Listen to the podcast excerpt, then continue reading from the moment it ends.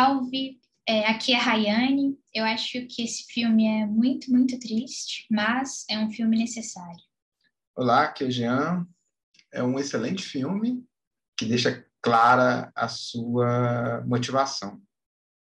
Olá, O Túmulo dos Vagalumes é um triste retrato do legado da guerra. E o Tiago falou, o episódio de hoje é sobre o filme O Túmulo dos Vagalumes, de 1988, é, de direção do Isao Takahata. É baseado num conto escrito pelo Akiyuki Nozaka, e o roteirista do filme é o Isao Takahata. E este é o episódio 84 do Logopatia na Sétima Arte.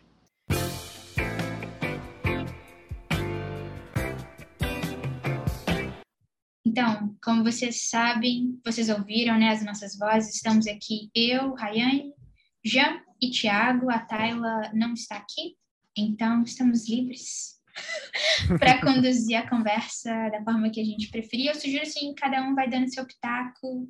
Mas é... você não vai fazer o...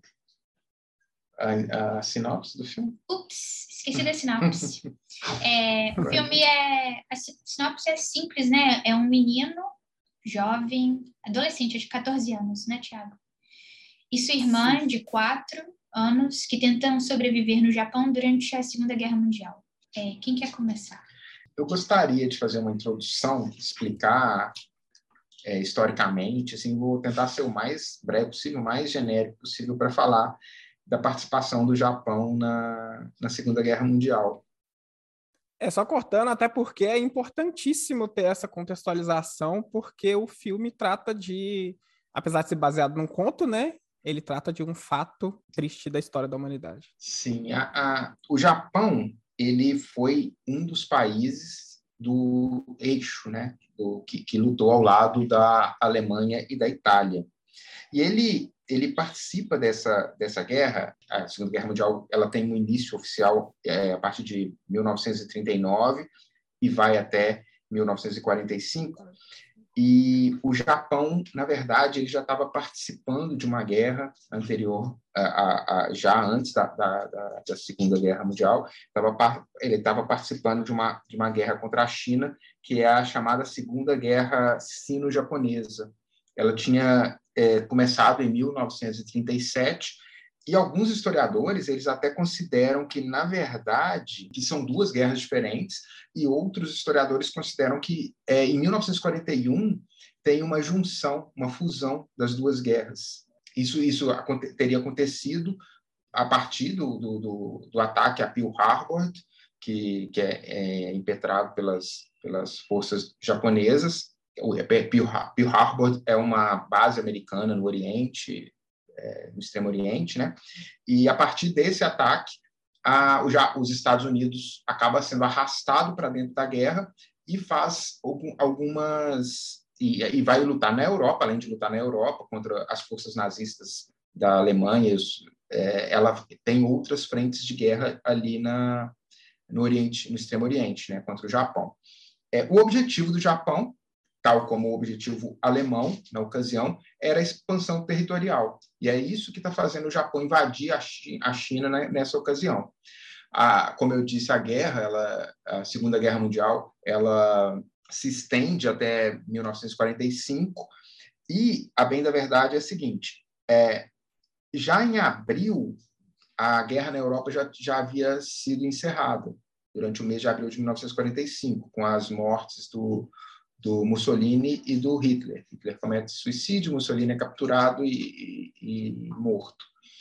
É, mas no o Japão se recusa a, a, se render. Ele prolonga um pouco mais a guerra e ele só vai se render um, vai se render um pouco depois. E lá pelos lá, é, lá pelo meados de, de agosto de 1945. Isso depois, claro, do bombardeio de Hiroshima e Nagasaki por parte dos Estados Unidos, que na, nesse caso né, foi um excesso de força, um, um abuso de poder que os Estados Unidos fez, fez justamente para mostrar sua força para o mundo e, sobretudo, para a União das Repúblicas Socialistas Soviéticas, que era o grande antagonista dos Estados Unidos no mundo. Esse antagonismo estava é, ganhando um corpo nesse contexto, mas aí os Estados Unidos usa de armas nucleares para aniquilar, para mostrar essa potência, e é, e é o que impõe, de fato, a derrota aos japoneses e finaliza, de fato, a Segunda Guerra Mundial. Só, só aí também, já passando um pouquinho para a história do filme, a gente, a gente vai ver ali no filme bombardeios em áreas civis. É, nas casas, no, a, a, a mãe do personagem principal é uma das vítimas, é uma vítima civil de guerra. Enfim, aí a gente, o filme também aproveita para retratar um pouquinho dessa crueldade dos, dos americanos contra a população civil do, do Japão. Enfim, e é uma prática de guerra norte-americana, né? A gente sabe que, por exemplo, o Vietnã foi dessas guerras que os Estados Unidos usou de atacar, é, usou e abusou do, do fato de atacar a, a população civil. É, nesse clima de contextualização histórica, não sou historiadora como o Jean, fiz um Google assim é, sobre a derrota japonesa na Segunda Guerra Mundial e achei naquele site Brasil Escola, que eu julgo confiável. conheço muito.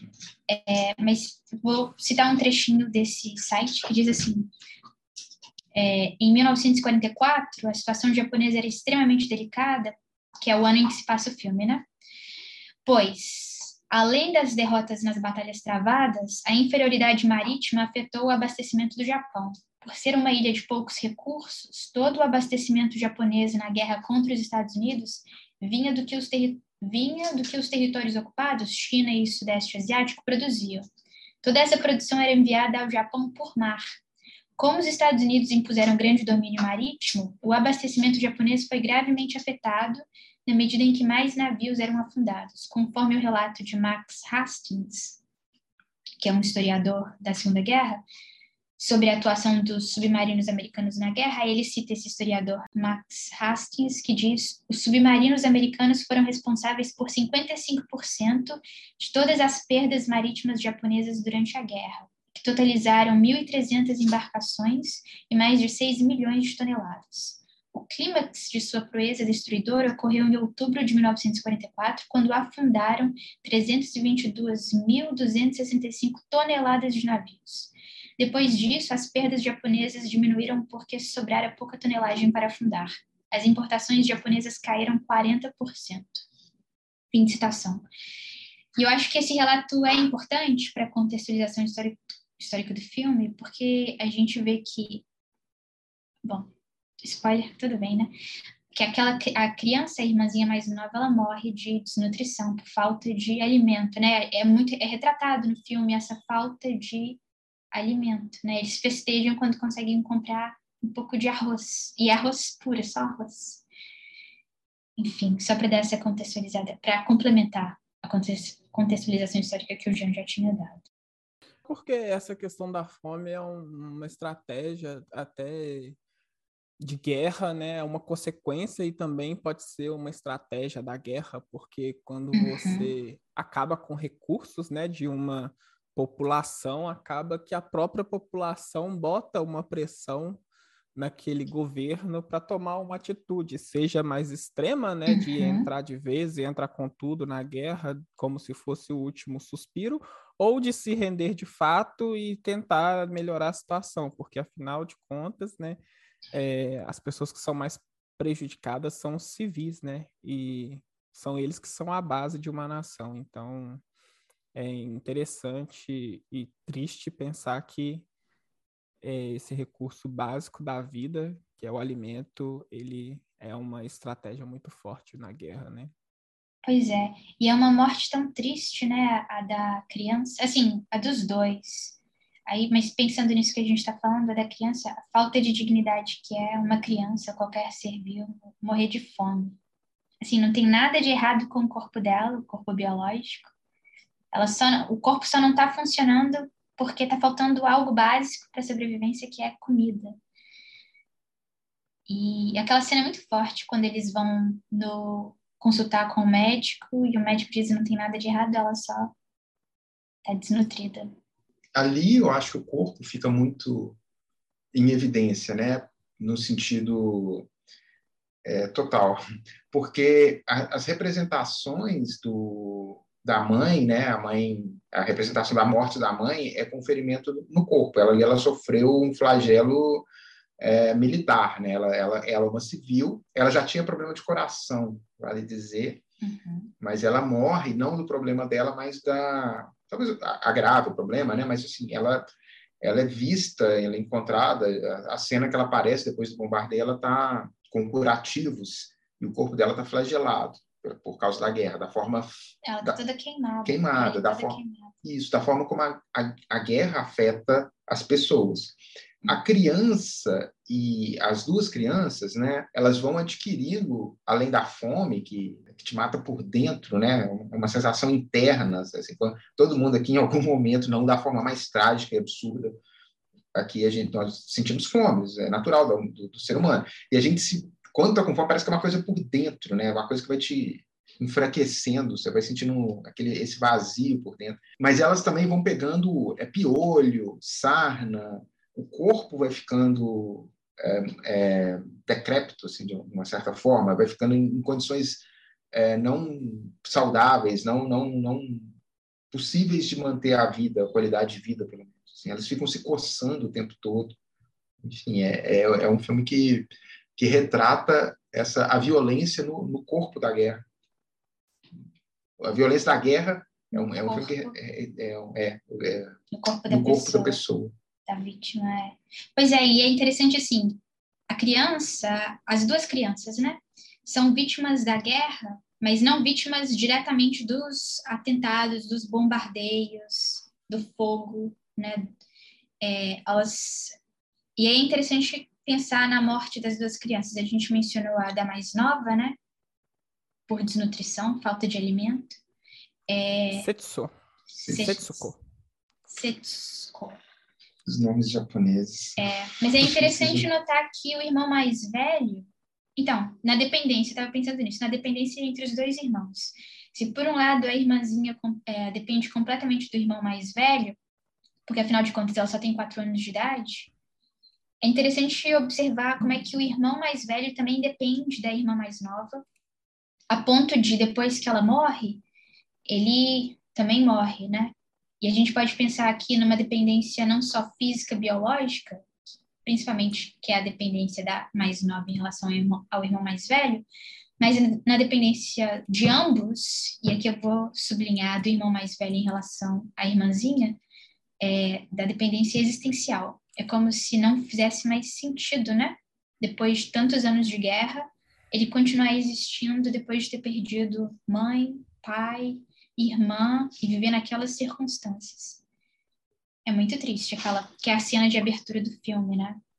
E depois a gente entende por, por tudo que ele passou. É, e é uma quebra de expectativa, né? Porque quando, é, falando no, no senso comum, quando nós pensamos em animação, nós pensamos em finais felizes, em coisas bonitas sendo retratadas na tela. Apesar das imagens serem muito bonitas, o filme já começa fazendo uma quebra de expectativa, né? Bonita no sentido técnico da palavra. Né?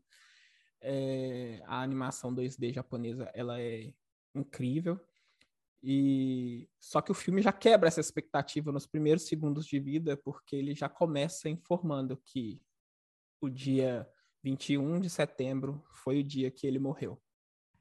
E não conta o dia que a irmã morreu. Então, você fica em determinado momento do filme, pelo menos eu me peguei pensando na primeira vez que eu assisti, eu pensei, ele vai morrer para a irmã sobreviver. E é bem pelo contrário, ele morre porque a irmã morreu.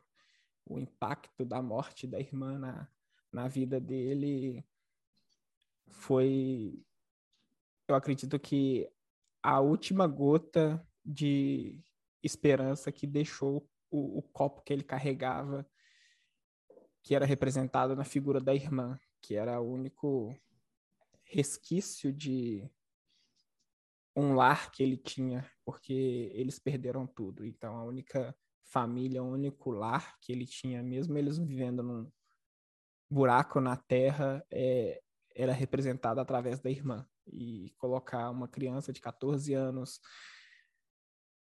para ser guardiã de uma outra criança muito menor do que ele e numa situação de guerra, é, eu acho que não tem destino mais trágico para uma criança do que a situação de rua, a situação de fome, desamparo, que é obrigação de nós adultos fornecermos isso e a gente todo santo dia passa por crianças nessa mesma situação e no final das contas a gente vê que a gente é impotente em muitas dessas situações.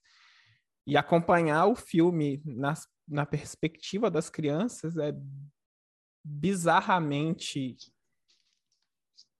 é, tocante, porque quando você vê filmes retratando guerras, você geralmente vê soldados heróicos, atitudes que são tidas como positivas, mas não há nada que se tira positivo da guerra, porque a guerra é uma instância que a humanidade alcança para resolver um problema que traz de volta a, o instinto primordial do ser humano de lutar para sobreviver. E nós já devíamos ter superado né, essa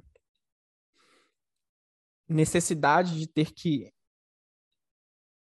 assassinar um igual, exterminar a vida de um igual para prosseguir com a nossa vida. Então, é bem triste, ainda mais quando se trata de uma perspectiva de crianças que tinham uma vida inteira pela frente e a vida ser ceifada lentamente por causa de atitudes de adultos que não compreendem as atitudes que estão tomando, né?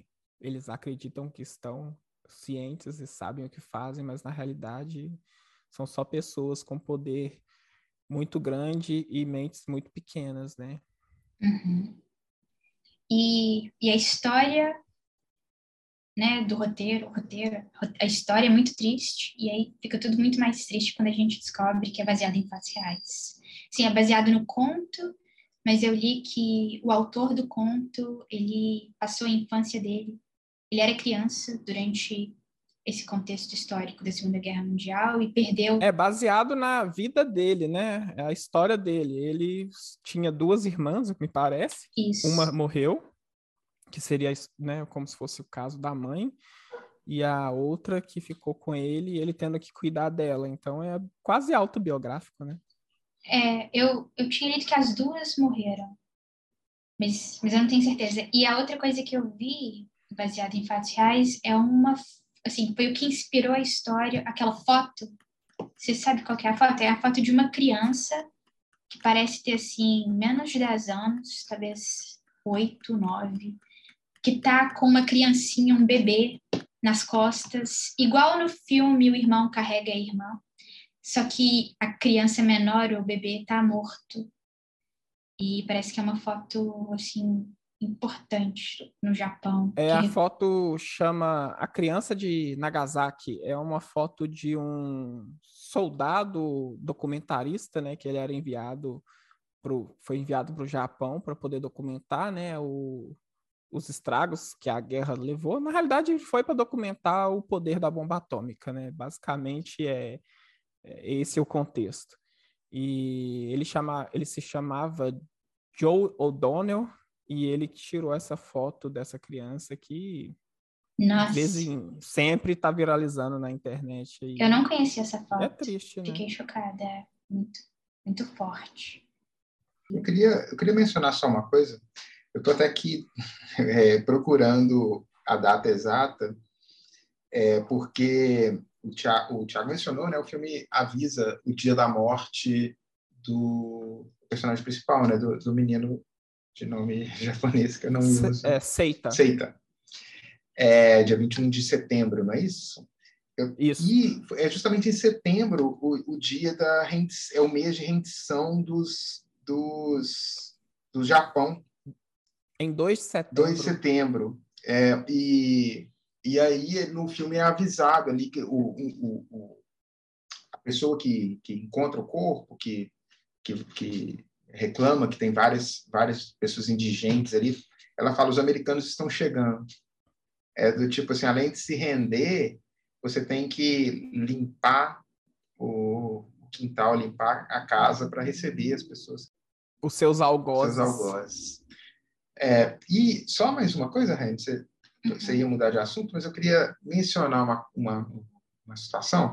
A gente está falando de guerra e é curioso que e é uma guerra expansionista, né? Tanto a Alemanha, principalmente a Alemanha, que estava se expandindo, tentando se expandir ali dentro da, da Europa, o Japão ali no Oriente, no Oriente, no Extremo Oriente, e o Platão lá na, na República, quando ele está fazendo, nossa, tem tanto tempo que eu não falo em Platão, estou me olhando aqui. eu nem quero mais falar em Platão, mas é, é, tem assim, é, para quem conhece a a, República, o, um dos principais livros de Platão, eles em determinado momento eles vão fundar uma cidade para descobrir a justiça e aí o Platão monta uma cidade com poucas pessoas, fala que a cidade está muito boa, é é uma pessoa, cada um vai fazer sua atividade, vai gerar produto, distribuir entre as pessoas que compõem a cidade, cada um faz, re, é, realizando sua atividade. Em algum momento, Glauco, um dos interlocutores do diálogo, ele questiona se o, se o Sócrates não estaria descrevendo uma cidade de porcos, porque a, a cidade não tem elementos da cultura, sofisticação, coisas que trazem, que, que dão prazer. E aí o, o, Sócrates ele começa a inchar a cidade, a colocar esses elementos de prazer, de satisfação, de, é, de é, dinheiro, tal. E vai, ele vai fazendo a cidade é, crescer. E de repente ela, ele fala de que você, para isso, para satisfazer todo aquele tipo de gente, você teria que expandir o seu território. E daí ele fala assim: é, talvez a gente não tenha descoberto as causas, a justiça, mas pelo menos descobrimos as causas da guerra. E a causa da guerra, é, no caso ali, é bem descrito, que, que é a ambição e a necessidade de se expandir e de ocupar novos espaços e, e tomar o espaço do seu vizinho então, é interessante isso. Assim, é, eu, tô, eu quis colocar isso agora, porque a gente fez essa contextualização da guerra e das, das, da tragédia que a guerra traz. E é curioso isso que já é dito, né? Isso não, a guerra existe desde que o ser humano pisou na Terra, é, pelos motivos que sejam, e mais um deles, com certeza, aí que permanece ao longo dos, desses milênios aí, desses milhares de anos, é a busca por território, por satisfazer seu próprio território, por satisfazer-se. É a ambição de ter mais e mais. Então, algumas coisas que a gente pode comentar. Eu pensei a gente pode comentar o simbolismo dos vagalumes, a figura da tia, porque depois de assistir o filme, o Jean e eu, a gente tem opiniões diferentes sobre o que a tia representa ali no filme. Isso, acho que as outras coisas. Vamos começar pela tia? Vamos. então, o Jean xingou a tia no final do filme. Não, eu até concordo com a sua ah, interpretação, mas tá assim, ela, é, pelo amor de Deus, a mãe é uma megera também, né? Eu... Ah, eu odeio ela. É, porque eu não fiquei com esse com essa indisposição em relação a ela, não. Porque como ali é uma situação. Ah, então, eu vi, Thiago, não sei se você já assistiu, parece que tem o live action do túmulo dos vagalumes, dois, né? E que o que foi feito primeiro é feito é, na perspectiva da filha da tia, ou seja, da prima das crianças. E aí, pelo que eu li, parece que retrata assim como é que a tia, que é a mãe dela, vai se tornando mesquinha aqui, entre aspas, egoísta. E isso é uma coisa que a, que a gente vê não só nela, tia, como outras pessoas. Por exemplo, eu fiquei pensando naquela cena do que o médico está consultando a criança pequena, é, quando ele percebeu que ela estava morrendo de desnutrição, por que, que não ofereceu um alimento para aquela criança? Ou quando, é tipo assim, fez o diagnóstico e pronto, continue passando fome. Eu sei que os alimentos eram escassos, sabe? Mas assim, ele não se comove, ele é muito seco, eu achei, assim, frio, ele dá o diagnóstico e é isso. E uma criança muito pequena, assim, não tem como não se comover. E também quando o. Eu vou usar os nomes aqui porque eu tô com dificuldade de pronunciar, né? É... Quando o Seita tá roubando alimento de um fazendeiro, o fazendeiro bate nele, né? Ele tenta se justificar e as pessoas assim, Não dão. Então, assim, não é só a tia. E aí, se a gente pensa que é final da guerra, aquele trecho que eu li, né? O Japão não estava abastecido de alimento, estava faltando alimento. E assim, estava faltando alimento na casa da tia. Então, não é que ela estava é, negando o alimento que ela tinha de sobra em casa. É, porque as condições não eram condições normais, eles estavam ali num estado de guerra, que é um estado de exceção. Então, eu não estou dizendo que o que ela fez é certo ou errado, mas taxar ela como mesquinha, egoísta, é simplificar o problema, não enxergar que tem muito mais coisa por trás. O meu ponto é, os meninos trocam, o Seita vai lá e troca é, é, produtos por alimento, consegue arroz, e é muito arroz. Ela é, tem determinado momento, ela faz a marmitinha do, do marido e da filha, entrega para eles mais do que bolinhos de arroz bastante bastante generosos, são três para cada um, e, daí, e depois fala é um que são três, ele, ela enrola três bolinhos de, de, de arroz. E daí, para os meninos, ela fala que vai dar sopa de arroz, que é simplesmente o caldo do cozimento. É uhum. simplesmente caldo do cozimento. Então, assim. E a... aí, a justificativa dela é que as crianças não estão contribuindo, né? Um discurso meio patriótico, assim, que elas não estão ajudando tá, na guerra. O, o Seita foi arrumar arroz. Ele contribuiu com a casa. E aí, se e o ele Seita... comeu o arroz no início, né? Então é isso. Eu não estou falando que a atitude dela tá certa, mas eu estou falando que é compreensível ela querer poupar, por exemplo, deixar de dar para as crianças para ter alimento no dia seguinte. E aí uma cena que me marcou muito no The Walking Dead é aquela cena, você lembra, Jean? Você, já, você assiste, Thiago, The Walking Dead? Eu assisti até a temporada do Governador. Hum, então você não pegou essa cena. Tem uma cena que o Rick tá dirigindo, tá ele e a Michonne no banco da frente do carro e, e o Carl no banco traseiro. Estão, eles passam por uma estrada e tem uma pessoa que está sozinha, um mochileiro, assim, no meio da estrada. E eles poderiam parar o carro e ajudar, porque eles tinham abrigo, eles tinham alimento, eles estavam na prisão, eu acho, na época. É, só que eles, eles passam direto, sabe? E ninguém questiona o porquê que eles não param para ajudar. Mas aí, quando eles voltam, não lembro para onde que eles tinham ido, mas quando eles passam pela estrada voltando no caminho na direção oposta, o cara foi atacado por walkers e morreu. Aí eles simplesmente param o carro, pegam a mochila do cara, a mochila do cara, né? Porque podia ter alguma coisa ali dentro útil para eles e vão embora. Então, tipo assim, eles não vão matar, eles é, é uma nova moralidade. Eles não vão matar o cara vivo para pegar o que ele tem, mas eles também não vão ajudar. E uma vez o cara morto, não tem problema eles pegarem a mochila coisas assim que hoje você. Em, coisas que hoje não, mas em condições normais, a gente poderia julgar o porquê que eles não estão ajudando. Mas depois de ter assistido todos os episódios que antecedem a esse, você entende o porquê que ele não vai ajudar. É uma questão de sobrevivência. Não, você não sabe o que é aquela pessoa e você não pode compartilhar o pouco que você tem com todo mundo, porque vai faltar.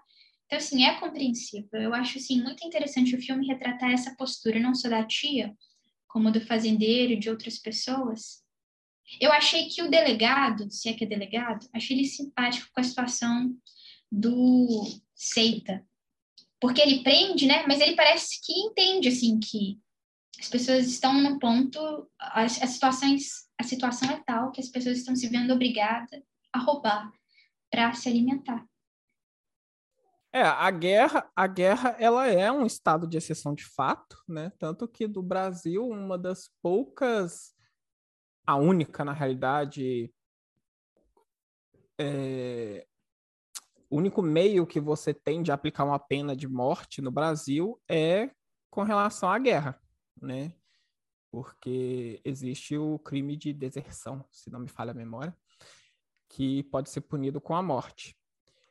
E, e nós não podemos ser hipócritas também. Eu, eu odeio a, a tia que eu falo, é porque nós enxergamos muito o mundo como bem e mal. Só que na realidade ele não é, né? Quando a gente para para analisar uma obra cinematográfica, literária, na maioria das vezes, nós tentamos buscar aquele fio de esperança e acreditar que a humanidade pode ser melhor.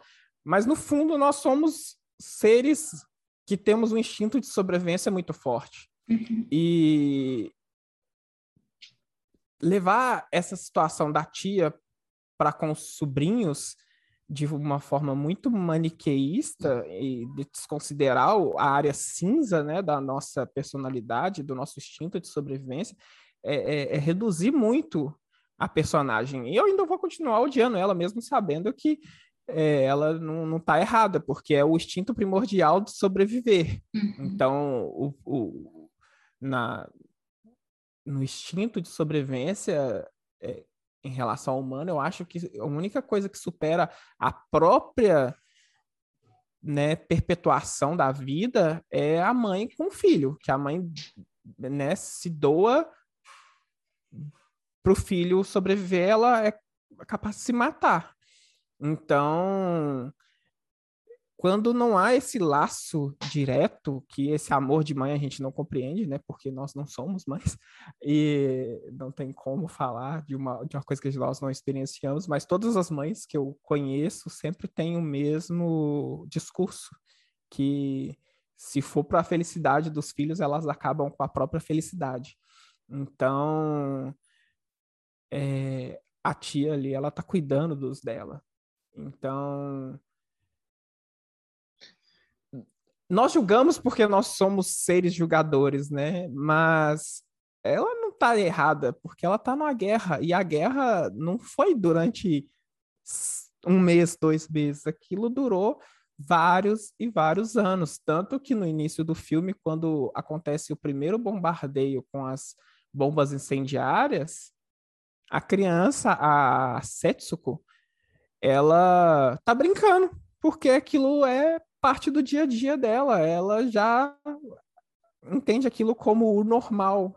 Então, para ela já não é estranho estar sendo atacado e ter que correr para um abrigo. Tanto que ela fala: Eu não quero ir para o abrigo, porque toda vez que ela, né, acredito que na rotina de ir para o abrigo num, num bombardeio, ela volta e está tudo normal. Então, esse normal da guerra, ele deturpa as pessoas. E no momento, e é o que eu falei no início do, do podcast, que quando uma das estratégias mais eficazes e cruéis da guerra é a fome. E a fome transforma as pessoas. É, mesmo o, os seus parentes, inclusive os nossos valores morais. Porque quando a gente se recorda daquele caso no. É nos Andes? Que o avião caiu, que sim, os sim. sobreviventes cometem canibalismo, é um ato que você jamais vai pensar em cometer, mas se for a única maneira de você sobreviver, é o, o caso dos exploradores de caverna que a gente estuda no direito, então tem um, um, uma gama muito, um espectro muito grande de questões a serem analisadas antes da gente condenar a tia, né? Mas é, eu ainda odeio ela. O, o meu ponto é. Bom, primeiro isso, né? É, é, é óbvio que quando a gente está fora da guerra, a gente tem a gente tem um olhar diferente, né? A gente pode a gente faz esse, ju, esse juízo, a gente tem juízo sobre. É, mas é também é difícil para a gente quando está fora da guerra é, validar de todas as formas uma moral de guerra, uma ética de guerra, assim, nesse sentido amplo, né, de, de, de, de dar validade a toda e qualquer ação das pessoas no meio da guerra. A gente, por mais que a gente entenda que é uma situação de exceção, a gente deveria, nós deveríamos estabelecer um, um, parâmetro de comportamento, senão a gente vai falar no extremo, a gente vai falar assim, ok, tá certo, tem que bombardear mesmo as cidades civis, os, os redutos civis, que é para forçar a, a população a, a, pressionar o povo. A gente tem que deixar esse povo morrer de fome para pressionar eles a pressionar o, o governo. Então, a gente tem que também estabelecer um limite para as nossas para as nossas aceitações, né, para aquilo que a gente aceita do, do estado de exceção. Mas, no caso da, da, da tia, em específico, eu acho que o grande problema ali, que, que eu, aí eu, eu, eu posso estar errado, assim, enganado na minha interpretação, que é o fato de que ela é, ela abusa da, é isso do, da quantidade de comida para ela. Assim, não é que ela está guardando para a filha e, e dane-se o, o, o, o pouquinho que tenha para minha filha e você, meu sobrinho, que se, que se lixe. E não tem alimento para amanhã. É, não. Então, é isso. Esse é o ponto. Não tem alimento para amanhã e não tem alimento para as crianças hoje é, não vai ter alimento para o marido, supõe-se, né, dentro, defendendo essa perspectiva, para o marido e para a filha não vai ter alimento amanhã. É então, nesse ela... sentido que você pode falar que é uma questão de sobrevivência, que é para garantir o amanhã. Ah, é, aí ela pega todo o arroz e dá para a filha e para o marido consumirem hoje e deixa a criança consumindo hoje. Ela não, ela não preserva o alimento nem para o dia seguinte para o marido e para a filha e não dá nada para criança para as crianças hoje. É só uma questão de, de dividir. Não entendi. Não consegui acompanhar. O, o, meu argumento é o seguinte: ela tá ali com seis bolinhos de arroz. Tá, Jean, seis bolinhos entrega... de arroz dura quanto tempo? Então. Tá é... vendo? É uma questão assim, você é... pensar no amanhã. Tá, então, sabe, ela, Porque ela... se todo dia ela tivesse seis bolinhos de arroz, a gente podia esperar que ela devesse dividir igualmente entre todo mundo. A questão é, tem hoje, não sabe se vai ter amanhã. Certo. É então a gente sentido. alimenta o marido e a filha e deixa os outros morrerem. É, mas nós temos que pensar também que a tia ela está analisando a seguinte questão: é, de fato a guerra está acontecendo, mas a vida está rolando. E eles, como civis, eles ainda estão sobrevivendo da forma que podem. A filha ainda vai para a escola, né? Eu acredito que seja uma escola, porque parece que ela está vestida de uniforme. Eu não consigo identificar muito bem se ela vai trabalhar ou se ela vai estudar. Eu acredito que seja estudar pelo a idade que ela parece ter no filme. E o marido está indo, né, exercer a função de cidadão, trabalhando mesmo, né, na, no contexto de uma guerra, para trazer alimento e prover para aquela família. E na cabeça dela, eles estão produzindo e as crianças não. Só que entra o seguinte contexto: as crianças não têm como produzir.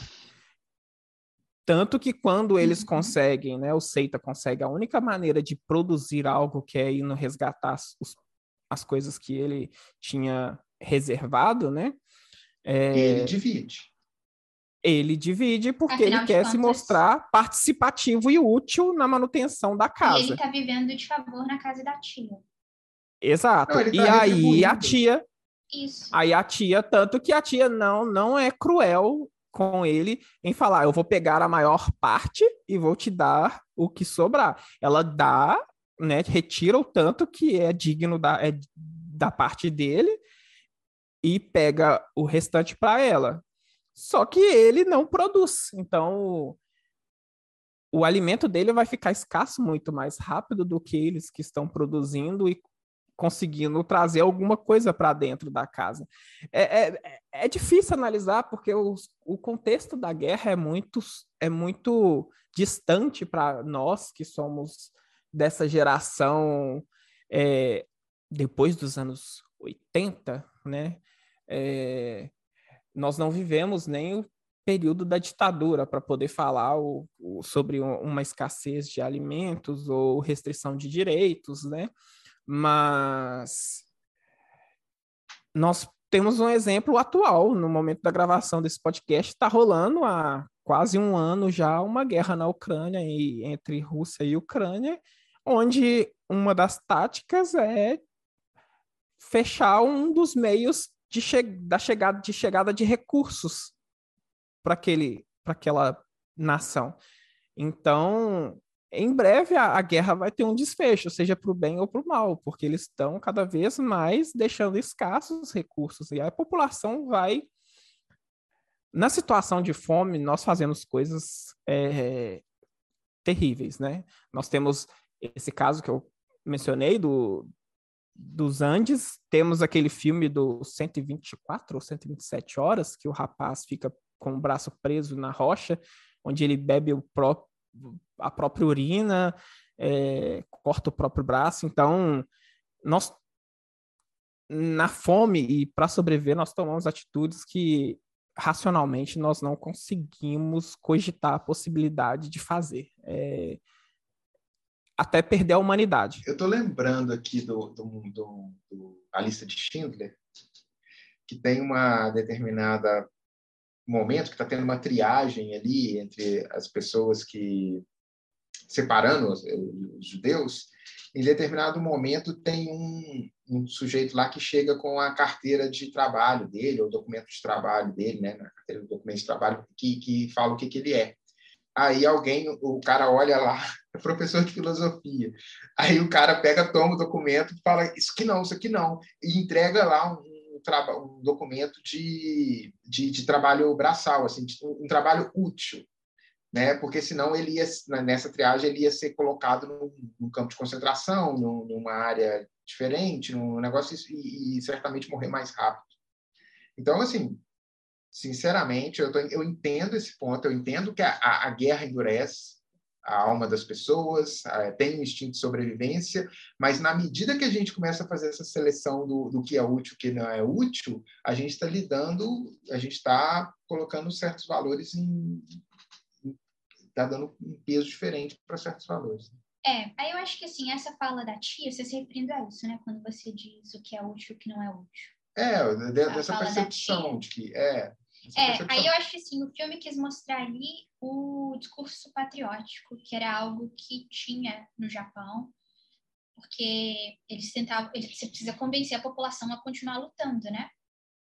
Então, assim, ela está reproduzindo ali esse discurso patriótico e eu acho que é importante então não demonizar a tia porque se você espera que ela divida tudo igualmente ou deixe de comer para alimentar os outros você está esperando uma atitude heróica de todo mundo. E isso é o tipo de coisa que você não pode generalizar. O Tiago deu o exemplo da guerra na Ucrânia né? Mas a gente pode pensar nas pessoas que estão passando fome agora na rua aqui ó do seu lado. As pessoas estão passando fome do seu lado a gente ajuda na medida do possível, mas a gente não está abrindo a porta de casa e dando todo, tudo que tem na dispensa, assim, toma. Ou a gente, quando faz a comida, a gente não divide com todo mundo que está perto aqui na rua, porque a gente tem aqui na rua de casa várias pessoas em situação de rua passando fome. Por quê? Porque vai faltar, a gente não quer que falte para a gente. Você dá aquilo que não vai te afetar, no sentido de faltar para você, né? Complicado. Então, assim, eu acho, de novo, não é que é certo ou errado, é muito complicado, mas é isso, a gente vai. É isso que você falou, endurecendo o termo que você usou, tendo que dizer não para pessoas que estão pedindo comida, às vezes são crianças que pedem comida, porque você não tem para dar. É, mas então, queria passar para outro ponto, se vocês concordarem, talvez o último, a questão do simbolismo dos vagalumes, que é que dá título ao filme. É, eu, eu, eu vejo que é, é, fala muito forte comigo sobre o nosso ciclo, né, é, de vida. É, o vagalume ele entra no seu ápice ali, né, onde ele está florescendo. E a partir desse momento a vida dele entra em declínio, é, que ele chega na finitude da vida dele, né? E a vida passa muito rápido. Tanto que a Setsuko fala por que, eles têm que morrer tão, tão rápido. É sobre a efeme, efemeridade da vida. Então, eu, eu penso que a, a, é muito sobre aproveitar o tempo que nos é dado e utilizá-lo da melhor forma possível. E mesmo nas adversidades, você pode encontrar conforto em determinadas questões simples, como o afeto de um ente querido, seja ele seu parente, seja ele seu amigo. É... Mesmo que na falta de alimento, a gente não pode deixar faltar sentimento e humanidade, sabe? É, é um, um conceito difícil de, de racionalizar, mas é, a fome ela é cruel, mas a solidão de enfrentar os problemas sozinho é muito pior do que enfrentar a fome, a rapidez com que a vida se vai sozinho. Então, tanto que eles encontram força um no outro para viver aquele pouco tempo de vida que eles têm e ainda assim encontrar conforto um no outro, é, estando na pior situação que alguém pode estar. Então, é, a mim fala muito sobre isso. E eu acho que é daqueles. Os vagalumes é, é que tipo de coisa que tem várias camadas de significado, porque além desse que o Tiago mencionou, e está muito marcado nessa fala que ele citou da criancinha, porque praticamente ela é, é como se fosse uma pergunta para quem está assistindo o filme, né? O porquê que ela tem que morrer tão jovem. É... Eu li na internet que no Japão eles se referiam nessa época da Segunda Guerra às bombas que eram arremessadas do céu como vagalumes. Então, tem isso. E também aquela primeira cena do filme, quando o cara que está limpando, varrendo o chão, encontra a latinha de bala com o. Eu não memorizei os nomes. Seita. O Seita. E aí ele joga fora. Aí depois, no final do filme, a gente descobre que ali dentro estava parte das cinzas da, da criança pequena. E aí saem essas luzinhas que lembram os vagalumes, que é como se fosse a alma dela. É, então, acho que tem essa referência também à alma e também às bombas. Eu vi que um dos cartazes de divulgação do filme era as duas crianças brincando assim com os vagalumes e no alto um avião arremessando bombas e aí se confundia as luzes dos vagalumes com as luzes das bombas que estavam sendo arremessadas é, nessa fusão de, de significado. Então, tem a cena do. Essa cena que eles estão brincando com os vagalumes, né? O, a, Seita e a. Eles estão brincando. E, e aí, até depois, né, que eles levam um vagalume, o, o Seita leva um vagalume para dentro da, da caverninha ali onde eles estão morando, daí resolve levar vários para iluminar, assim, para deixar iluminado. É uma cena tão singela e bonitinha, e aí, assim, né, isso me remete, o, a, a, simbologia do, do, do vagalume, ele me remeteu à ideia de, de felicidade, é, é, é, de momentos felizes na vida. E aí eu vou me explicar por quê.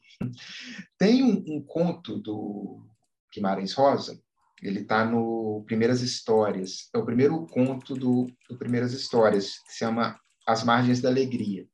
E aí tem uma série de coincidências que é absolutamente só coincidência, tá, gente? Não tem nenhuma relação com é, as margens da alegria da primeira história, não tem nada a ver com dos, dos vagalumes, mas é uma série de coincidências. Que é um menino, ele não tem nome na no conto, que vai passar as férias com os tios em uma cidade que está sendo construída. Aí tem a, a coincidência é, no caso, no, caso do filme, é a cidade está sendo destruída, né? Mas no, no, no conto, a cidade está sendo construída é, e supõe-se que seja Brasília, que também não é, é nomeada a, a, cidade. E esse menino vai de avião e, e, e para a cidade, o avião também, na, no caso do, do, do filme, tem uma, tem uma simbologia, né? avião que joga os bombardeios, ele vai para a cidade, ele se sente todo o tempo todo afagado pelos tios, ele é muito bem recebido pelos tios. E quando ele está na casa dos, dos tios, ele sai no quintal e ele vê um pavão. E ele fica encantado, ele fica é, absurdado de tanta felicidade ao ver esse pavão. E, e, é bonito que no conto ele, ele fala assim, Guimarães, ele fala assim, o menino ficou tão é, emocionado que ele nem queria olhar para não gastar. Assim. Ele, ele, ele, ele, ele, e os tios imediatamente chamam eles para fazer um passeio, e ele vai, e esse passeio inteiro feliz, imaginando que quando ele voltar ele vai ver o pavão de novo, e que quando ele voltar ele vai ver, e ele está feliz, ele só pensa no pavão, e quando ele volta para casa, depois desse passeio, ele, o, o, ele, o pavão não está mais lá, e ele encontra esse pavão morto. E um outro pavão tá bicando a cabeça desse pavão morto e o menino cai em uma tristeza tremenda. Para o finalzinho do conto, ele de repente ele começa a ver os vagalumes aparecendo e piscando. Eles apagam, acendem, apagam e acendem, apagam e acendem. E de repente a criança, o menino, ele vai recuperando a alegria, a felicidade de ver essas essas luzinhas que acendem e apagam. E aí dentro da, do conto a ideia é trazer essa oposição entre a felicidade incontida que vai ser infinita e que você descobre em algum momento que toda felicidade é finita, toda felicidade acaba, todo momento feliz acaba, e a gente vai passar por esses momentos da vida, que é esse acender e apagar de momentos felizes, momentos não tão felizes, momentos acesos, momentos não tão acesos. É, e fora também né, a questão da, da fragilidade dos bichos, que estão sempre sujeitos, eles têm uma vida bastante curta, os vagalumes, e, e aí essa, esse momento deles, essa, variação de aceso e apagado, é nessa curta passagem pela existência, variar, é, alternar momentos de felicidade com momentos não felizes. E aí eu peguei essa, simboli essa simbologia ali, dentro desse contexto de guerra, naquele momento, eles brincando com vagalumes, é, tendo esse momento feliz dentro de um contexto bastante infeliz. Então, é, essa cena me remeteu essa esse conto do Guimarães e e aí por tabela eu associei os vagalumes nesse filme com é, a efemeridade da, da, da alegria e da tristeza, a alternância da alegria e da tristeza. É, e assim, não está completamente relacionado a isso, mas uma coisa que me chamou muita atenção no filme também, é, no aspecto narrativo, é isso. Você tem cenas tão fofas, né? Por exemplo, as crianças brincando ali na banheira, fazendo bolhas, elas brincando com os vagalumes, e depois esse contraste com as cenas de guerra. É curioso isso. É, porque a, a gente tem que pensar também que a guerra ela não acontece é, 24 7, né? Ela tem momentos de respiro, até porque as tropas precisam se reabastecer, né? Tudo, toda essa questão.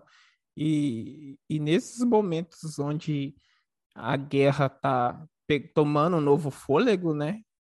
É o momento onde as pessoas uhum. podem respirar em paz. Então, é, eu acho que também pode ser muito levado nesse lado, assim, também, né? É, que no apagar da guerra, a, a, a, luz das pessoas, ela acende, um, mesmo que seja por um breve período de né? tempo.